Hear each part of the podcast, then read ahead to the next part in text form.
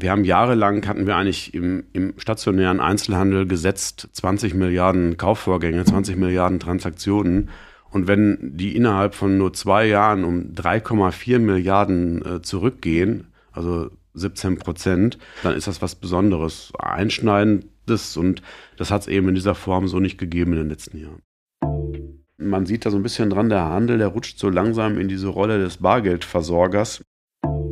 Wie schaut es aus mit den Umsatzanteilen der Zahlungsarten im deutschen Einzelhandel in 2021? Konnte der Trend der Pandemie, den du ja eben auch erläutert hattest, äh, gehalten werden? Herzlich willkommen zu den EHI Retail Insights, der Podcast des Kölner Handelsforschungsinstituts EHI. Mein Name ist Caroline Martens und ich spreche in diesem Podcast mit verschiedenen Menschen aus dem Retail. Zu mir kommen Mitarbeiter und Mitarbeiterinnen aus Handels- und Dienstleistungsunternehmen und wir sprechen über aktuelle Projekte, Painpoints und Pläne. Außerdem sind regelmäßig meine Kolleginnen und Kollegen aus den Forschungsbereichen zu Gast und stellen ihre Studienergebnisse vor. Ich bedanke mich bei unserem Supporter des Monats, UNSA. Unser ist eines der führenden Payment-Unternehmen in Europa. Bereits über 70.000 Händlerinnen und Händler vertrauen auf die End-to-End-Lösungen für mehr Wachstum. Online, mobil und am Point of Sale. Wir haben 15 Forschungsbereiche hier im Hause. Alles, was Handelsunternehmen beschäftigt, wird in diesen Bereichen beackert. Wir erstellen in allen Bereichen regelmäßig Studien, in denen wir Entscheider und Entscheiderinnen aus Handelsunternehmen zu Trends und Projekten befragen. Und außerdem bringen wir regelmäßig den Handel auf Fachkonferenzen zusammen. In dieser Episode ist mein geschätzter Kollege Horst Rüther, Forschungsbereichsleiter Zahlungssysteme und Mitglied der Geschäftsleitung, zu Gast.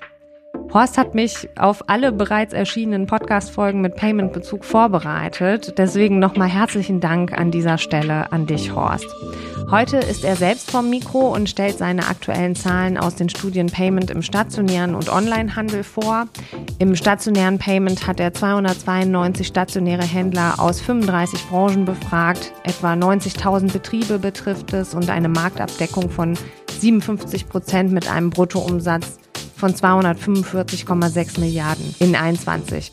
Und bei den Online-Händlern ist das N gleich 118, 45,2 Milliarden Umsatz und 53 Prozent Bruttoumsatz. Was ich sagen will, wenn jemand relevante Payment-Zahlen über den deutschsprachigen Handel will, dann kriegt er sie hier in dieser Folge auf dem Silbertablett serviert. Ja, hallo Horst, herzlich willkommen in unserem Podcast. Ja, hallo Caro. Ich freue mich doch sehr, heute bei der Jubiläumsfolge der Retail Insights hier mal Rede und Antwort stehen zu dürfen. Ja, das stimmt. Folge 25 ist es heute schon.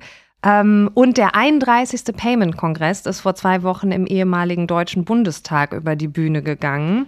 Da waren über 600 Payment-Experten und Expertinnen, haben sich dort versammelt und ich hörte viele Geschichten danach. Ich glaube, ähm, es gab auch ein Video von der Party auf dem Schiff, das danach kursierte. Ähm, wie war es denn für dich? Ja, nach, äh, nach zwei äh, pandemiebedingten Online-Ausgaben, die wir ja nun in den letzten beiden Jahren haben durchführen müssen, war es einfach nur großartig, sich einfach mal mit diesem großen Trupp an Payment-Verantwortlichen wieder äh, zu treffen. Die Hygienemaßnahmen, die haben wir mhm. halt äh, ordentlich äh, verschärft dafür auch, damit sie auch alle sicher äh, fühlen konnten in so großem Rahmen. Mhm. Und das war einfach grandios, sich mal wieder live auszutauschen, mal bei dem einen oder anderen Thema nachzuhaken oder nachzufragen, äh, miteinander in Dialog zu treten und ja, einfach den aktuellen Stand sich zu äh, verschaffen. Ja, und natürlich darf der Geselligkeitsfaktor dann auf dem Schiff, der muss halt auch da sein, hat halt an dem Punkt auch nicht gelitten. Sehr verständlich. Ja. ja. der Kongress ist auf jeden Fall eine Erfolgsgeschichte. Ne? Du sagtest mir im Vorgespräch 1991 ähm, wart ihr mit 25 Leuten im Westerwald, jetzt äh, in aktuellen Zeiten 600, 700 Leute im ehemaligen Bundestag. Also Chapeau ähm, für diesen Erfolg. Und ähm, nun zu unserem kleinen Warm-up. Bitte vervollständigen und kommentieren. Kennst das ja schon. Karte oder Bargeld? Äh, situativ unterschiedlich, würde ich sagen. Am, am liebsten möchte ich es frei entscheiden. Bevorzugt zahle ich aber via Karte, die im Smartphone hinterlegt ist. Also ganz modern. Kohl oder Genscher? Äh, Genscher und nicht wegen der großen Ohren, sondern, sondern weil ich halt im Bundestag äh, immer vorne auf seinem alten Platz sitzen darf und der, der Platz von Helmut Kohl neben mir, Den belegt immer unser Arbeitskreisvorsitzender und mein Freund Olaf Schrage, der, der aktuelle CIO von Appetito. Und mit dem bin ich auch schon seit 25 Jahren äh, mm. großartig verbunden und das ist ein eingespieltes Team. Ja, ich glaube, euch verbindet auch mehr als die Leidenschaft für Payment. Ne? Definitiv, ja. Am Rednerpult im ehemaligen Bundestag zu stehen, fühlt sich so an. Ja, ich sage mal so gerne, äh, ich bin dann bei meiner großen äh, Payment-Familie und das ist dann so, als wenn ich meiner großen Payment-Familie halt äh, die Lage der Nation erkläre, ja. in dem Falle die Lage des Payments. Ja, voll. Nee, ich hatte mir die Fotos äh, im Vorfeld angeguckt auf der Webseite vom Payment-Kongress äh, und da, also ja, die Fotos von den Speakerinnen und Speakern an dem Pult, das, das sieht schon echt äh, toll aus. Ne? Da habe ich mich gefragt, was das für ein Feeling ist. Ähm, Fachvorträge oder Abendveranstaltungen? Fachvorträge und Abendveranstaltungen. Ich glaube, beides gehört zusammen. Äh, die Wissensvermittlung ist bei uns natürlich sehr groß geschrieben, aber das Networking darf einfach nicht zu kurz kommen. Ja, und alle äh, dursten sozusagen danach. Ne? Ich glaube, das eine kann man digitalisieren, das andere nicht. Also Fachvorträge kann man auch toll sich digital angucken, aber so eine Abendveranstaltung auf dem Schiff, wo getanzt und gesungen wird, das haben wir digital nicht erlebt. Ähm, was ja auch beruhigend ist, dass man nicht alles digitalisieren kann. Ähm, Bargeld-Hop-Karte. Top. Exactly. Der Slogan über deinem Stores and Shops Artikel. Und somit wären wir auch bei deinen Studienergebnissen angekommen. Lass uns mit der etwas umfangreicheren Studie anfangen. Zahlungssysteme im stationären Einzelhandel. In aller Kürze. Wen hast du befragt? Welche Branchen sind vertreten? Welche Marktabdeckung hat deine Studie? Und auch nach welcher Methode bist du vorgegangen? Ja, bei uns in den letzten 30 Jahren eigentlich ein äh, sehr solides äh, Panel von Handelsunternehmen aufgebaut, mhm. sowohl aus dem mittelständischen Handel, aber natürlich auch äh, bedingt durch unseren Arbeitskreis halt auch äh, durch die großen Unternehmen äh, vertreten.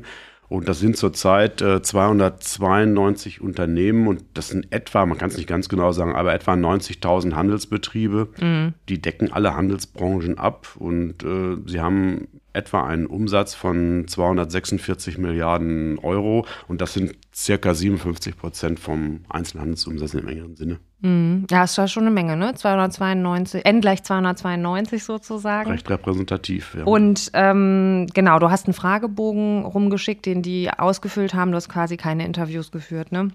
Manchmal sind noch Interviews ergänzend äh, mhm. erforderlich, äh, spätestens dann, wenn man bei bestimmten Antworten nochmal Rückfragen hat. Aber das freut mich dann auch immer, dass die äh, Kolleginnen und Kollegen aus dem Handel auch bereit sind, das dann spontan noch zu machen. Mhm, ja. Ähm, du hast im Vorgespräch auch das Wort im Zusammenhang mit der Studie disruptiv verwendet. Und ähm, ich kenne dich ja jetzt auch schon äh, fast drei Jahre und äh, ich weiß, dass du nicht so ein Typ bist, der so Buzzwords einfach so gedankenlos raushaut. Ähm, deswegen fand ich das schon erstaunlich. Kannst du uns vielleicht in aller Kürze sagen, was sind so die Main Findings äh, aus der Studie und was macht äh, das für dich disruptiv? Ja, also ich sag mal, die markanteste Zahl an der ganzen Studie, das ist eigentlich die, die Transaktionszahl. Mhm. Das ist eigentlich so früher gar nicht mal so das Wichtigste gewesen, aber wir haben jahrelang, hatten wir eigentlich im, im stationären Einzelhandel gesetzt 20 Milliarden Kaufvorgänge, 20 Milliarden Transaktionen. Und wenn die innerhalb von nur zwei Jahren um 3,4 Milliarden äh, zurückgehen, mhm. also 17 Prozent, äh, zum einen indem diese Käufe in den E-Commerce äh, übertragen wurden und zum anderen, weil, und das ist die zweite Erkenntnis, deutlich höhere Kaufbeträge pro Transaktion entstanden sind, dann ist das was Besonderes, Einschneidendes und das hat es eben in dieser Form so nicht gegeben in den letzten Jahren. Also man kann auch sagen, dass du so eine starke Veränderung noch nie vorher erfasst hast, sozusagen. Ne? Ja, das ist ja definitiv so, weil, äh, schau mal, die Studie, die gibt es jetzt in dieser Form eigentlich seit 1995, also mhm. doch schon ein paar Jahre.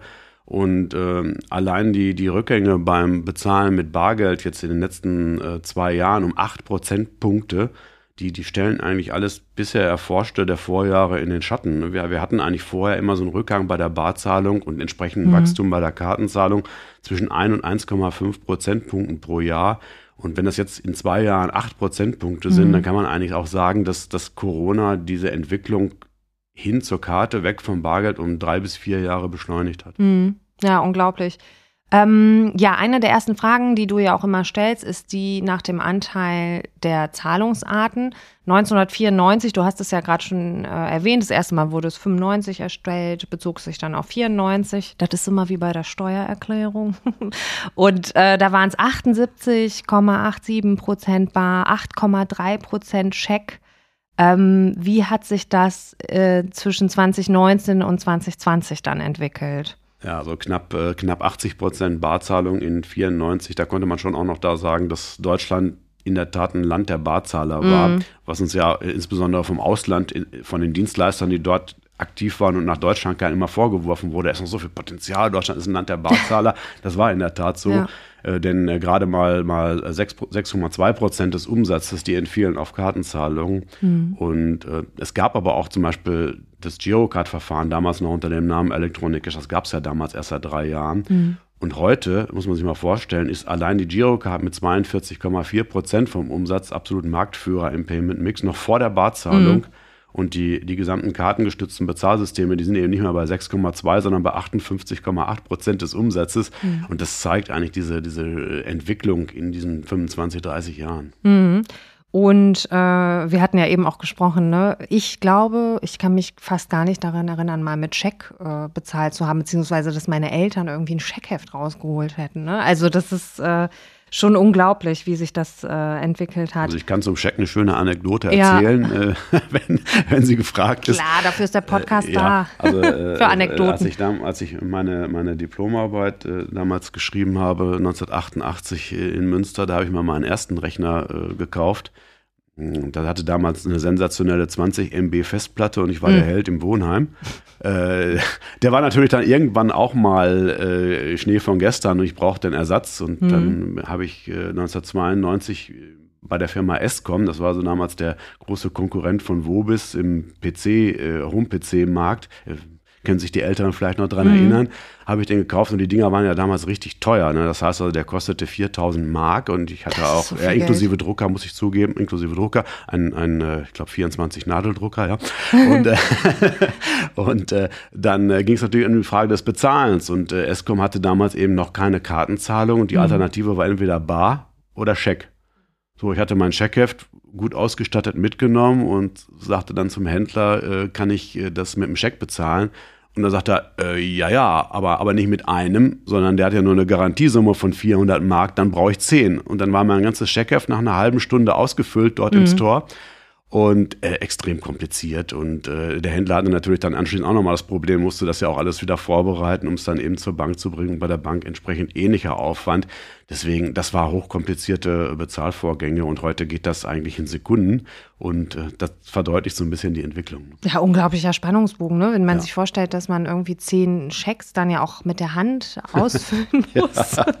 äh, das ist äh, toll, unglaublich.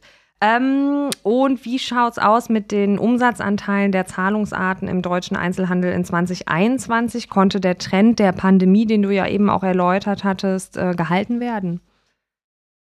Äh, ja, also ähm, äh, wir haben das ja gesehen, dass das ein bisschen rückläufig war von 2021 auf 2020, weil da war schon die größte, mhm. der größte Rückgang, da hat die Kartenzahlung halt um über 5% zugenommen. Mhm. Jetzt waren es halt nur, sag ich mal, äh, 2, 3%, aber es ist immerhin überdurchschnittlich gewesen. Das heißt, die Zahlungen sind auch nicht wieder zurückgefallen in mhm. die, in die Vor-Corona-Zeit und äh, da gehen wir eigentlich auch in der Prognose bis 2026 aus. Mhm. Ähm, also wir, wir schätzen schon, dass sich das Bezahlverhalten auf diesem hohen Level dann normalisieren wird. Das heißt, äh, wir werden nicht zurückfallen in die Zeit vor Corona.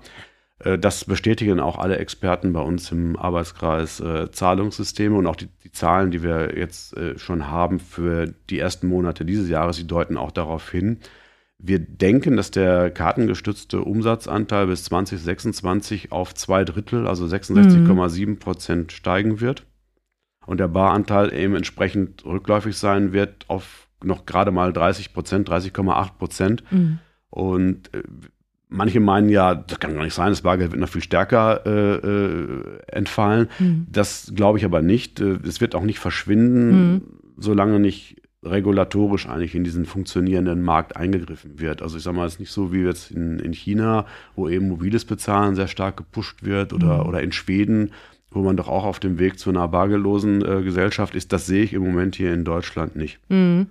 Ähm, der, der Punkt ist, dass wir möglicherweise ein etwas stärkeres Gewicht der äh, Kreditkarten haben werden gegenüber den, der Girocard oder besser ausgedrückt vielleicht der Debitprodukte der Kreditkarten, mhm. also eine, eine Debit, Visa oder Mastercard äh, Debit, die sind neu eingeführt worden und äh, wir sehen, dass eben die Kartenausgabepolitik insbesondere bei Direktbanken ändert und diese Direktbanken eben nicht mehr auf die Girocard als zentraler Kontoverbindungskarte zum Girokonto setzen, sondern dann eben eine Mastercard oder eine Visa-Card nehmen. Und das macht uns auch im Handel so ein bisschen Sorgen, mhm. weil es natürlich auch ein ganzes Stück weit teurer ist in der Akzeptanz. Mhm. Okay. Ähm, verstehe. Gut, dann hast du uns ja auch gleich schon den Ausblick gegeben äh, auf 2026. Sehr interessant. Ähm, da du die Payment-Zahlen geliefert bekommst, sitzt du quasi auch an der Quelle, also was die Umsatzzahlen angeht. Ähm, wir haben einen Gesamtbranchenumsatz in Deutschland von 530 Milliarden Euro in 2021. Kannst du sagen, wie sich das grob auf die Branchen verteilt? Ja, zunächst mal äh, die Kanalbetrachtung, also 430 Milliarden Euro brutto, das ist eigentlich der stationäre Einzelhandel und mittlerweile 100 Milliarden Euro, also eine absolut ernstzunehmende Größe. Mhm.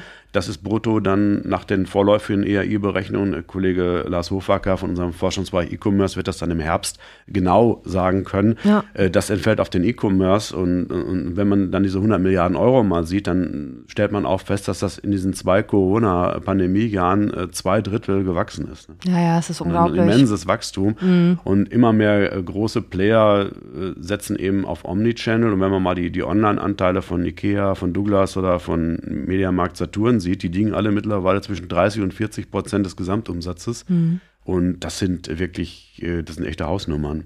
Und äh, wenn man den stationären Einzelhandel für sich betrachtet, dann sieht man, dass die Lebensmittler und Discounter ein extrem starkes Gewicht haben. Mhm. Das sind 219 Milliarden Euro. Das heißt, es ist mhm. mehr als die Hälfte des äh, stationären Umsatzes, der eben auf diese Branchen und Betriebstypen entfällt.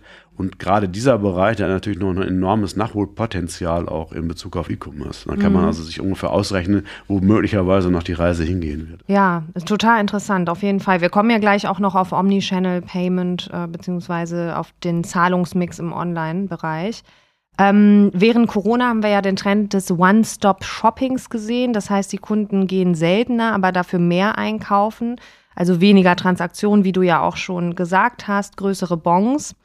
Ähm, macht ja auch Sinn unter dem Aspekt der Hygiene, den wir ja alle äh, sehr hoch priorisiert haben, verständlicherweise. Ich muss gestehen, auch wenn äh, bei mir die Pandemie nicht mehr so präsent ist, äh, dass ich diese neue Einkaufsgewohnheit des Wocheneinkaufs äh, auf jeden Fall beibehalten habe. Ne? Ähm, was sagen denn die Zahlen dazu? Haben das mehr Leute so gemacht wie ich? Also, dass man beim One-Stop-Shopping mehr oder weniger geblieben ist? Oder haben sich die Leute quasi zurückentwickelt bei ihren Einkaufsgewohnheiten?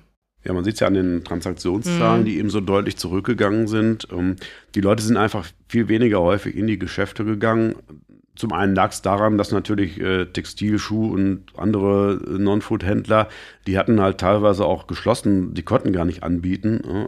Durch die Lockdown-Phasen, also insbesondere jetzt auch äh, an die erste, ersten Quart erste Quartal letzten Jahres äh, denke, die waren halt komplett außer Gefecht gesetzt, was ihren stationären mhm. Verkauf äh, betraf. Aber man hat auch festgestellt, dass gerade im Lebensmittelhandel viel mehr auf Versorgungskäufe Wert gelegt wird. Ne? Allein der Durchschnittsbon im Handel der ist halt von 22,25 Euro auf 25,90 Euro in die Höhe geschnellt. Das ist also schon eine erhebliche Veränderung. Mhm. Aber wenn man dann mal die Drogeriemärkte sich anguckt, die waren vor der Pandemie bei, bei unter 14 Euro und sind jetzt bei über 17 Euro. Und das ähnliche Entwicklung haben wir auch bei den Supermärkten oder bei den Lebensmitteldiscountern mhm. beobachtet. Mhm. Und äh, kann man eigentlich sagen, je höher mein Einkaufsbetrag, desto eher zahle ich mit Karte? Tendenziell wurden und werden auch immer noch höhere Beträge bevorzugt mit Karte gezahlt. Ganz einfach deswegen, weil du nicht so viel Bargeld im Portemonnaie mit rumschleppen willst. Mhm. Je höher die Beträge sind, desto weniger reicht der Betrag im Portemonnaie oder in der Brieftasche halt dafür aus. Äh, man muss jetzt auch sagen, äh, die Beträge werden bevorzugt mit Karte gezahlt, aber das beliebte kontaktlose Bezahlen, was wir jetzt auch, auch mit einem erheblichen Aufschwung beobachtet haben in den letzten zwei Jahren, wir mhm. haben ja mittlerweile Anteile von 70 bis 80 äh, Prozent. Das ist natürlich genauso für kleinere Beträge äh, geeignet und mittlerweile ist das auch absolut hoffähig. Ne? Also früher da, ich sage mal, früher wurde man, wenn man, wenn man nach einer Kartenzahlung äh, beim Bäcker gefragt hat, da musste man aufpassen, dass man nicht irgendwie anschließend horizontal aus dem Laden flog. Und, Vor allem, wenn ähm, man wenig bezahlt hat. Dann, da gab es doch irgendwann hat, auch mal so eine Regel unter ja. so und so viel Euro nicht mit Karte. Ja, ja, ne? das waren beliebte Aufsteller, die aber mhm. im Grunde heutzutage äh, komplett verschwunden sind. Und heute regt sich eigentlich niemand mehr auf, wenn man zwei Brötchen beim Bäcker äh, mit der Karte kontaktlos bezahlt oder mobil. Ja. Äh, das ist absoluter Standard. Ja, auf jeden Fall. Ähm, und äh, ja, wenn wir gleiche oder steigende Umsätze haben und weniger Transaktionen, ist das nicht eigentlich besser für den Handel, habe ich mich gefragt, weil ich habe ja quasi weniger Traffic und gleichen oder mehr Umsatz. Ähm, also die Zahl der Kaufvorgänge, die hängt natürlich dann auch sehr stark mit der Zahl der Kassen oder der besetzten Kassen im Handel zusammen. Wenn ich da zum Beispiel an, an die, den Betriebstyp denke, der im Lebensmitteleinzelhandel die meisten Kassen einsetzt, das ist also ein SP-Warenhaus, wo wir dann zwischen 15 und 20 Kassen äh, haben. Und wenn wir dann auf der anderen Seite sehen, dass eben so ein SP-Warenhaus dann 15 Prozent weniger Bezahlvorgänge hat, dann hat das natürlich auch Konsequenzen auf die Besetzung der Kassen. Jetzt kann man natürlich sagen, okay, äh, das hat auf jeden Fall Auswirkungen auf die Personaleinsatzplanung in diesen Unternehmen. Mhm. Ne? Denn dafür ist das Thema eben mittlerweile auch sehr stark äh, durchgedrungen. Mhm. Wir müssen aber auf der anderen Seite natürlich sehen, äh, dass wir vielleicht eher zu, einer, äh, zu einem flexibleren Einsatz des Personals dann kommen. Denn auf der anderen Seite wächst natürlich der E-Commerce-Bereich rasant und äh, das geht ja auch nicht ohne Personal, mhm. ganz im Gegenteil. Sodass wir also eben gerade als Handel, der, der der stärkste Arbeitgeber in Deutschland ist oder einer der stärksten Arbeitgeber ist mit den meisten Beschäftigten, der ist eben hier auch in Bezug auf flexible Steuerung des Personalansatzes sicher gefragt. Und interessant, dass so eine Payment-Studie das auch mal zeigt. Ne? Ja, total. Die Zahlen lügen nicht. Du untersuchst dann ja auch die prozentualen Anteile der Zahlungsarten nach Branche.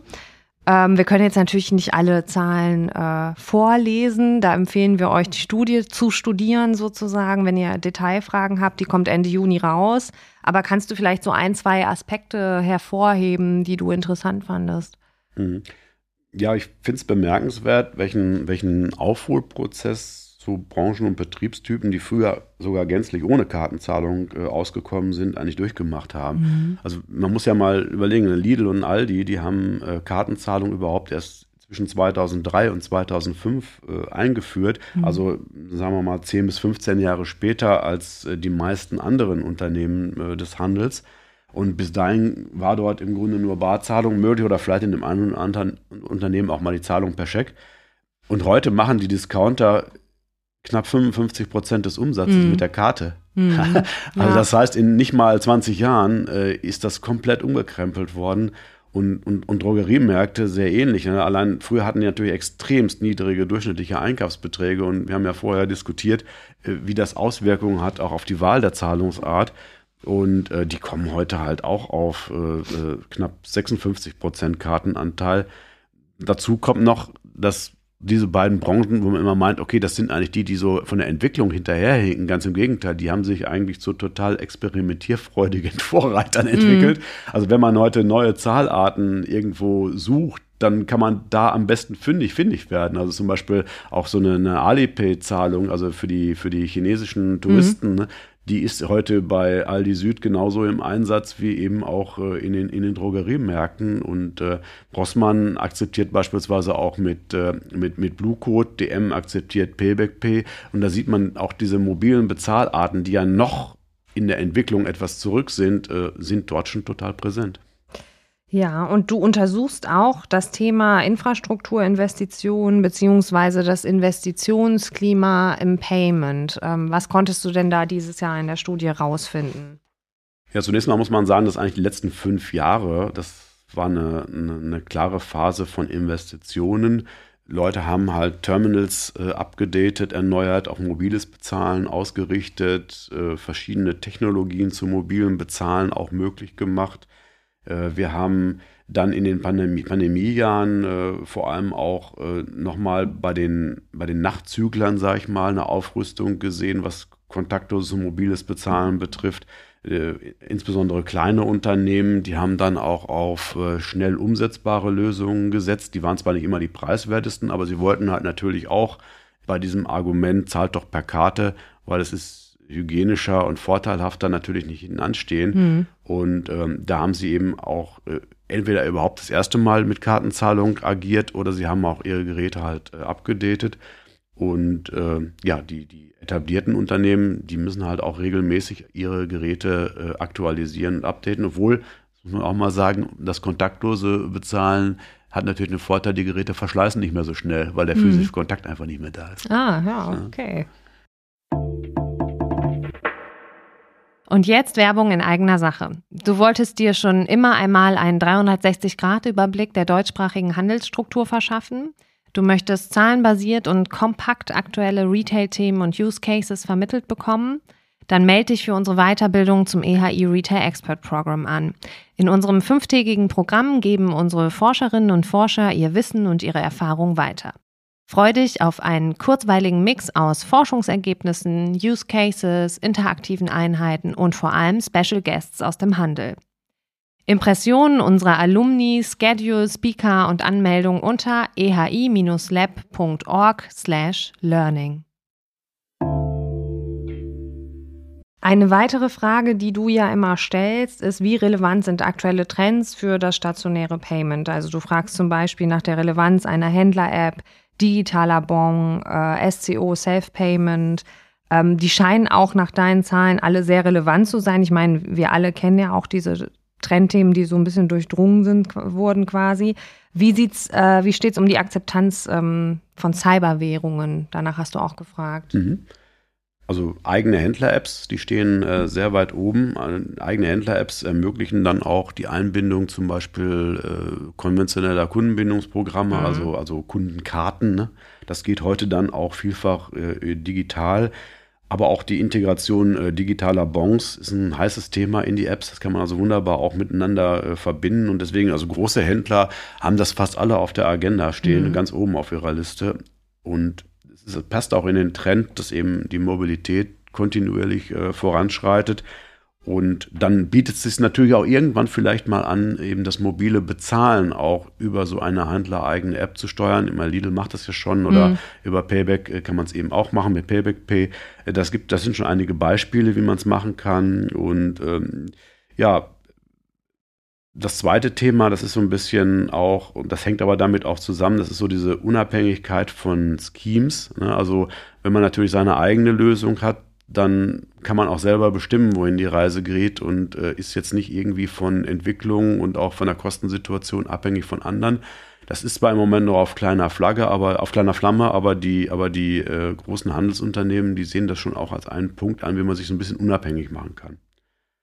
Und äh, ja, das Thema äh, Cyberwährung spielt noch keine große Rolle, mhm. aber ich muss jetzt sagen, äh, nach unserem Kongress, da hatten wir einen sehr interessanten jungen Autohändler aus Österreich da, wo man immer gedacht hat, naja, okay, ja, das hat doch so ein bisschen anrüchiges Geschäft, Cyberwährung, aber nee, der hat ganz klar beschrieben, wie er erhebliche äh, Umsatzzuwächse mit Kunden, äh, Kundinnen gemacht hat, die er sonst niemals gehabt hätte, auch international, die zu ihm gekommen sind. Ich möchte jetzt genau bei dir für meine Cyberwährung für, äh, etwas kaufen und das hat er mit einem Dienstleister umgesetzt mhm. und das hat er sehr überzeugend dargestellt und ich glaube, dass der eine oder andere darauf aufmerksam geworden. Ja. Okay, das heißt, ich kann da in Österreich das Auto in Bitcoin etc. kaufen. Zu, zumindest bei diesem Händler und äh, solange er, sag ich mal, einen USP hat, äh, damit äh, wird er da vielleicht den einen oder anderen Kunden auch begrüßen dürfen. Du schreibst in deinem Artikel, der LEH rutscht immer mehr in die Rolle des Bargeldversorgers. Ähm, welche Auswirkungen hat das Thema ähm, Cashback? Ist das nicht eigentlich total gut, äh, quasi das Bargeld loszuwerden? Also was wir zunächst mal feststellen, ist, dass jetzt in den letzten zwei Jahren, ob das jetzt mit der Pandemie zu tun hat oder ob das eine, eine andere Entwicklungsursache hat, das weiß ich nicht. Auf jeden Fall ist die äh, Quote des Bargelds, was vereinnahmt wird und dann auch wieder ausgezahlt wird an die Kunden, das ist von drei auf zehn Prozent gestiegen. Das heißt also, oh wow. Hm. ja, das heißt also, Unternehmen zahlen von 100 Euro Bargeld, das sie vereinnahmen, 10 Euro auch wieder an die, an die, an die, an die Kunden hm. aus. Und äh, man sieht da so ein bisschen dran, der Handel, der rutscht so langsam in diese Rolle des Bargeldversorgers. Das betrifft insbesondere auch äh, ländliche Regionen, wo es wenig Geldausgabeautomaten gibt, wo der Kunde oder Kunde natürlich schon einen erheblichen Weg auch zurücklegen muss bis zum nächsten Geldausgabeautomaten. Ja, und in den Innenstädten ist es halt immer so, mit jedem gesprengten Geldausgabeautomaten, der dann unglücklicherweise nicht wieder ersetzt wird, äh, steigt natürlich auch der Bedarf, äh, das über den Handel zu regeln interessant, äh, dass er das tut, weil ist ja ein bisschen vergleichbar, als wenn jetzt eine Kreditinstitut jetzt Bananen und Ananas anbietet als Alternative. Mhm. Das passiert natürlich nicht. Äh, was ein bisschen unbefriedigend ist für die Händler, dass, dass sie dafür auch noch Geld bezahlen müssen, dass sie diese Funktion im Grunde für die Kreditwirtschaft ausüben. Mhm. Aber sie zahlen im Prinzip einer Girocard-Zahlung äh, vergleichbare Gebühren für mhm. die Auszahlung von Bargeld. Und das ist sicherlich noch was, wo man in der Zukunft nochmal drüber reden muss. Mhm. Und wie viel wird durchschnittlich äh, abgehoben, sozusagen? Also im Schnitt sind das äh, äh knapp unter 100 Euro.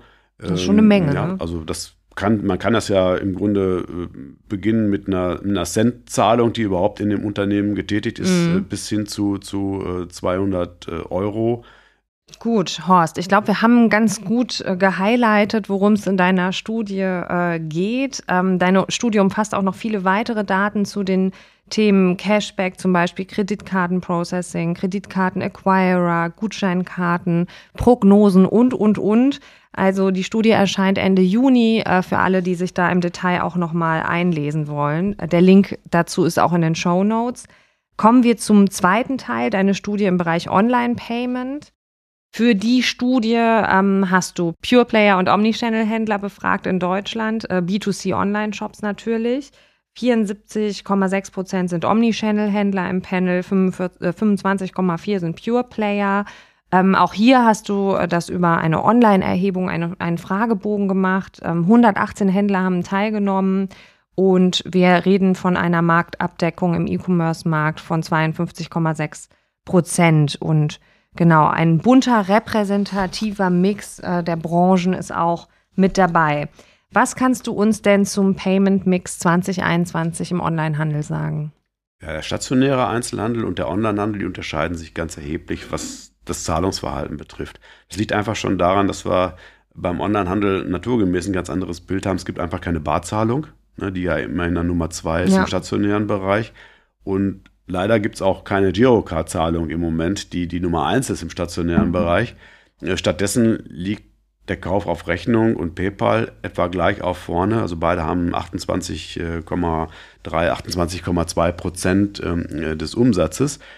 Ist ja schon erstaunlich, äh, aber also PayPal ist in zwei Jahren um 8 Prozentpunkte gewachsen. Mhm. Das ist also eine noch stärkere äh, Steigerung fast, als sie, als sie die Girocard im stationären Handel äh, vollzogen hat. Und da sieht man, wie beliebt eigentlich dieses Verfahren bei den, äh, bei den Kunden ist. Und es ist auch so, dass 95 Prozent der Online-Shops äh, PayPal auch gelistet haben nur nicht der größte. Also Amazon mhm. äh, und, äh, und PayPal sind naturgemäß nicht besonders gute Freunde. Und äh, sonst wäre der Anteil von PayPal in unserem Kuchen noch ungleich höher. Ne? Weil Amazon hat natürlich Bezug auf den Umsatz einen erheblichen Vorsprung vor den anderen Unternehmen. Ähm, ja, was, was man eben sieht, ist, es fehlt im Payment Mix einer starken Marke der deutschen Kreditwirtschaft sehr zum Leidwesen auch der Händler, mhm. weil äh, die Girocard ist ja im stationären Bereich auch ein beliebtes Produkt, weil sie eben auch preislich attraktiv ist. Sie fehlt im, im E-Commerce. Und es gibt zwar ein PayDirect und ein GiroPay, aber das eben mit Umsatzanteilen, die sind noch zu gering, obwohl immer mehr Händler diese Verfahren auch listen. Das heißt, es ist jetzt sehr schnell eigentlich äh, gewünscht, dass man irgendwie es schafft, seitens dieses doch schweren, schwerfälligen Tankers manchmal auch äh, Girocard, so ein schnelles Beiboot mal auszusetzen, was jetzt irgendwie in der Lage ist, da äh, Kurs zu nehmen in Richtung PayPal und Rechnungskauf. Mm, du wirst es im Auge behalten und äh, berichten, sobald äh, sich da mehr tut. Ähm, du hast auch weitere Hot Topics sozusagen identifiziert, PSD 2 und 3D Secure. Ähm, was können wir uns darunter vorstellen oder was muss man wissen äh, zum Stand der Dinge bei diesen Themen? Ja, ein Thema, was uns eigentlich drei, vier Jahre äh, im Onlinehandel sehr stark äh, beschäftigt hat. Ähm, es geht im Prinzip um das Thema starke Kundenauthentifizierung. Mhm. Äh, das heißt, äh, man, man wollte damit die, die Sicherheit von Online-Zahlungen verbessern und hat gesagt, äh, es ist erforderlich, dass man aus den Merkmalen Wissen, Besitz und Biometrie mindestens zwei Merkmale bei einer Zahlung nachweist. Also zum Beispiel gibst du ein Kennwort übers Notebook ein und dann kriegst du nochmal eine, eine, eine eine Nachricht auf deinem Smartphone, bestätigst die nochmal, sodass man im Grunde zwei Wege hat, über die dann die Zahlung äh, im Grunde auch äh, als gesichert zu äh, betrachten mhm. ist. Man kennt das ja ähnlich auch vom, vom Online- und Mobile-Banking, wo das ja zeitgleich im Prinzip auch eingeführt wurde. Äh, das ist natürlich, war schon wenn man das dann das erste Mal macht als Kunde, ist es schon, merkt man, hat man das Gefühl, das dauert ja doch auch ein bisschen länger und es ist ein bisschen komplizierter geworden. Aber im Interesse der Sicherheit war das, glaube ich, äh, erforderlich. Und, äh, Mir gibt es immer ein gutes Gefühl. Ja, definitiv. das ist ja auch wichtig. Ne? Also ich sag mhm. mal, äh, das Schlimmste, was passiert ist, wenn, wenn äh, die Kundinnen und Kunden äh, unsicher sind beim Bezahlen, dann, dann verzichten sie vielleicht ganz darauf, es, es überhaupt online mhm. machen zu wollen. Mhm. Und von daher ist es, ist es gut, dieses Vertrauen auch irgendwo nachzuweisen. Das funktioniert jetzt auch nach einer Einführungs Einführungsphase recht gut. Mhm. Dann gibt es noch BNPL, Buy Now, Pay Later. Wir müssen mal so eine Podcast-Folge machen mit allen äh, Abkürzungen aus dem Retail. Ähm, genau, was ist, äh, was ist da Phase sozusagen? Also Buy Now, Pay Later, das ist ein echter Hype ja. äh, im, im Onlinehandel, das kann man sicherlich sagen. Da gibt es unglaublich viele Anbieter, äh, die sich also mit diesem Thema äh, beschäftigen. Einer der größten und bekanntesten ist vielleicht Klarna. Äh, aber es gibt noch ganz viel mehr. Äh, und es gibt auch viele, viele Nischenanbieter, die sich in diesem Markt positionieren. Und da stellt man natürlich auch mal die Frage, äh, passt das Angebot oft zur Nachfrage? Und das ist natürlich was, was wir dann auch durch unsere Studie so mal äh, nachprüfen. Und ähm, ich sage mal, die beiden Zahlungsarten, die äh, bei Now Pay Later eigentlich am stärksten repräsentieren, ist einmal der Rechnungskauf wo man natürlich dann sagen kann, ich zahle die Rechnung nicht sofort, sondern ich lasse mir ein bisschen Zeit damit, kann das in Raten dann zurückzahlen. Man kommt dann sehr schnell zum Thema Ratenkauf, Finanzierung, das ist der zweite Punkt der im Onlinehandel zwar eine Bedeutung hat, aber keine so immens große.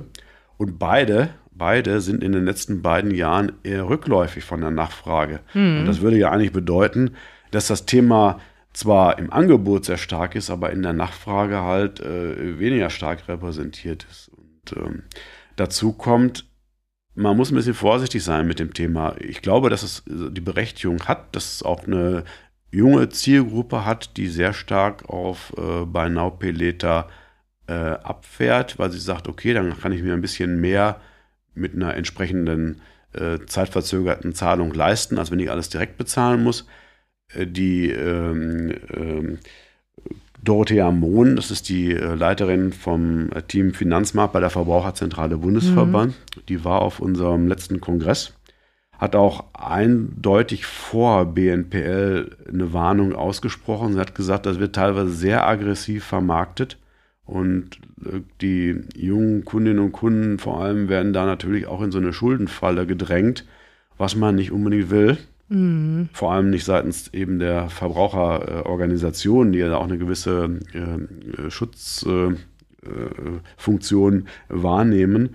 Und also man muss das Thema sehr, sehr gut beobachten. Ich glaube, dass es in, äh, in den USA oder in anderen äh, Ländern einen anderen Stellenwert hat. Aber Deutschland war nie ein Land, was sehr stark zum, beim Thema Verschuldung war. Hm. Also man sieht es ein bisschen auch daran, so Revolving Credit Karten, die sind in Amerika absoluter Standard. Ne? Also man verschuldet sich im Prinzip über seine Kreditkarte, weil es keine, kein Girokonto mit einem Dispositionskredit gibt. Und ähm, die Kreditkarten, die sind teilweise bis zum geht nicht mehr ausgereizt.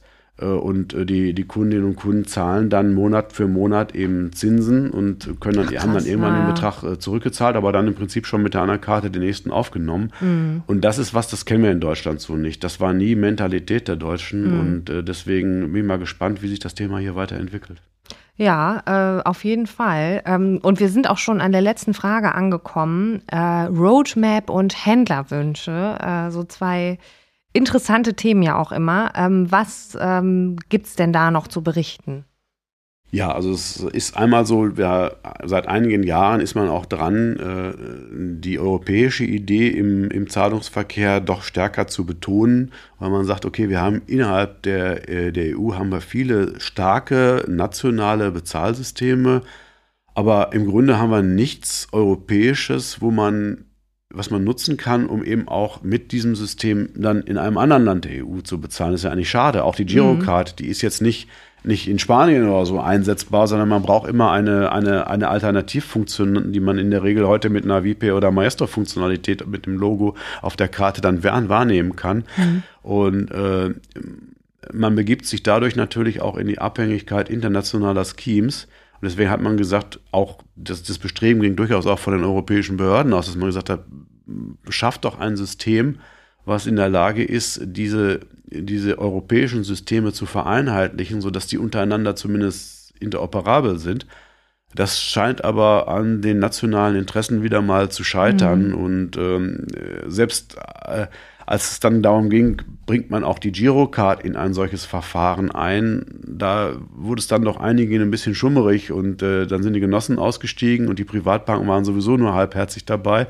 Ja, jetzt bleiben im Prinzip nur noch die Sparkassen und man fährt das jetzt auf eine doch eher eher kleine Lösung zurück, sage ich mal, die mehr so in dem mobilen Bereich äh, aufgesetzt ist. Also was Großes wird das eben dann leider nicht mehr. Das ist so der erste Punkt, wo mhm. man sich mhm. eigentlich wünscht, versucht doch mal, ob das nicht doch noch irgendwie, doch noch irgendwie klappt. Ähm, äh, dann haben wir das, äh, das ähm, äh, Thema auch, ähm, dass wir versuchen im Onlinehandel eben eine Alternative auch zu bieten zu, zu PayPal, die ja auch natürlich von den Konditionen ein anderes Gerüst haben als eben eine Girocard. Mhm. Und es gibt eben keine wirklich attraktive Zahlungsart für den Einzelhandel, der auch diese Attraktivität beim Händler, äh, äh, beim, beim Kunden genießt, die eben hier ähm, einsetzbar ist. Und da hat man auch gesagt, okay, bringt die Girocard eben ins Online-Geschäft und dann haben wir eine Möglichkeit, eben hier ähnlich gut zu fahren als Händler wie im stationären Bereich. Ja, und dann das dritte Punkt, das ist sicherlich das Thema äh, mobile Bezahlungen in den E-Commerce zu bringen. Da ist man dran, das schreitet mhm. voran. Also das heißt also Apple Pay, Google Pay und ähnliche Dinge, die wird man demnächst auch verstärkt im E-Commerce wahrnehmen und dann hat man zumindest dort auch eine Möglichkeit, auf allen Kanälen sozusagen eine und dieselbe Bezahlart zu nutzen. Mhm. Also, es ist viel Bewegung im Thema Payment. Äh, ich glaube, es ist sehr spannend, das weiterhin zu, beobachten. Vielen Dank, Horst, äh, für das Interview. Sehr gern, Caro, hat Spaß gemacht. Und nach dem Payment-Kongress ist vor dem Payment-Kongress. Ich glaube, der Termin für nächstes Jahr steht auch schon. 10. 11. Mai 2023, wieder im wunderschönen Plenarsaal in Bonn. So sieht's aus. Bis dann. Bis dann. Das war Folge 25 der EHI Retail Insights. Wir stellen regelmäßig unsere Studienergebnisse vor und außerdem hatten wir auch schon viele Gäste aus dem Payment-Bereich hier vom Mikro. Zuletzt war zum Beispiel Ludger Bieberstein von Payment Tools mit dabei oder auch Roman Melcher, CIO von DM, der über relevante Retail-Technology-Projekte der Drogeriekette sprach. Am besten ihr abonniert uns einfach, dann verpasst ihr keine Folge mehr von den EHI Retail Insights. Und genau, wenn ihr Fragen habt oder auch mal vor dem Mikro mit mir sprechen wollt, schreibt mir gerne einfach eine Mail oder eine LinkedIn-Nachricht. Alle Infos in den Show Notes. Auf bald!